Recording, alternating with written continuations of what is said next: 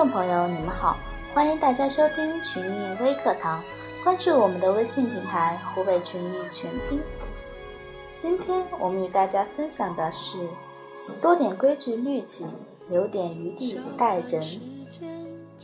给别人留点空间，也是给自己留有余地。别人有路可走，你才不会陷入绝境。俗话说：“严于律己，宽以待人。”说的就是对自己要严格要求，多点规矩；对别人应该多加包容，留点余地。时刻要求自我和蔼可亲，平易近人，报人以微笑。时刻反省自我，提醒自我，尊重别人。宽以待人，不是对别人犯下的错误不理会。而是面对挑衅时，能够坚持自己的底线，还能够对别人的错误包容忍让。战国时期，赵国的政治家蔺相如，因为完璧归赵有功而被封为上卿，位在廉颇之上。廉颇很不服气，扬言要当面羞辱蔺相如。蔺相如得知后，尽量回避、容让，不与廉颇发生冲突。蔺相如的门客以为他畏惧廉颇，然而蔺相如说：“秦国不敢侵犯我们的赵国，是因为有我和廉将军。我对廉将军容忍退让，是把国家的危难放在前面，把个人的私仇放在后面了。”廉颇静下心来想了想，觉得自己为了争一口气就不顾国家的利益。真不应该。于是他脱下战袍，背上金条，到蔺相如府上请罪。蔺相如见廉颇来负荆请罪，连忙热情地出来迎接。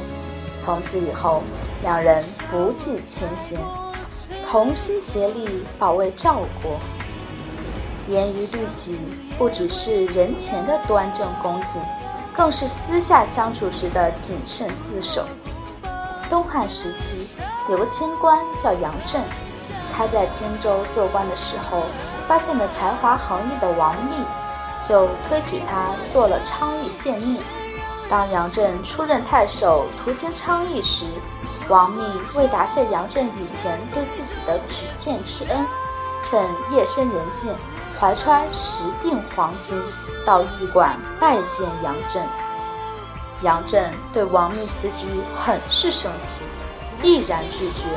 王密四下瞅了瞅，说：“夜黑人静是不会有人知道的。”杨震义正言辞地说：“天知地知，你知我知，你怎么说没有人知呢？”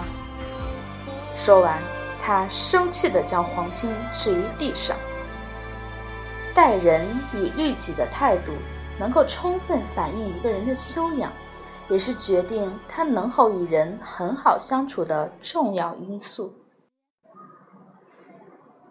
宽以待人，可以让我们从别人身上看到自我所没有的优秀之处，又能使人们对人的缺点错误抱一种善意的态度。